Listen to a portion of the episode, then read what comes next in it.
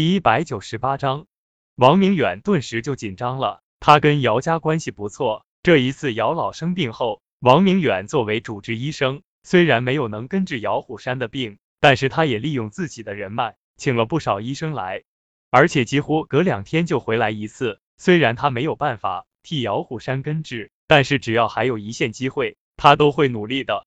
不是爷爷情况没有恶化，只是爷爷犯糊涂了。请了一个二十多岁的退伍军人给他治病，退伍军人我怎么劝都没用，非说他会医术，而且还是学的中医，能治好我爷爷的病，我都气疯了。王老，希望你能过来一趟。姚冰冰急忙说道。姚老糊涂啊，一个二十多岁的退伍军人会什么医术啊？真是的，庸医害死人啊！还是一个当兵的，真的是害人啊！姚大小姐，你一定要拦住。我马上开车过去。王明远真的是急了，如果请来别的医生，他绝对不反对，甚至还欢迎。他不是那种嫉贤妒能之辈，可是请来一个二十来岁的青年人，学的中医，这不是不负责吗？还是一个退伍军人，这不是瞎胡闹吗？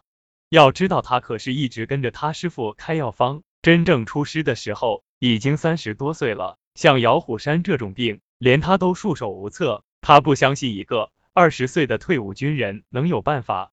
一个当兵的每天都是不断的训练，哪有时间学医啊？如果是军医的话，那就更不可能退伍了。稍微有名气的军医，各大军部都抢着要，谁会让他退伍？所以王明远断定叶城就是骗子。他急匆匆的下楼，开着自己的车子，急速的朝着疗养院开了过来。而药房内，叶城脸色凝重。毕竟姚虎山的情况特殊，且年龄偏大，他选择的草药必须温和，但是又需要有足够的药效。最后叶城选择了一个汤药古方，配好药材之后，叶城立刻开始熬制中药。这中药需要熬制两个小时，当然这些才只是前期准备的工作而已。这一切准备好之后，已经过去了半个小时了，叶城略微松了一口气，接下来就需要施针了。叶城拿了一些。施针所需的草药之后，就径直的走向了姚虎山的房间。姚冰冰这边焦虑的等待王明远的到来，结果没有看到王明远的身影，就看到叶城已经离开了，顿时急了，急忙追了过去。等到卧室的时候，叶城已经准备好草药了，甚至要开始医治了。姚冰冰顿时急了，朝着叶城喊道：“先等等，先等等，姚老的病等不了。”叶城根本懒得搭理。姚虎山的病越早治疗越好，现在已经过了最佳时间了。要知道，已经拖了足足半年之久了！如果刚发病的时候，或许也就普通的几针、两三副药的就能解决了。姚虎山也笑着说道：“我相信少爷的医术。冰冰，你在这里碍事，到门口等着。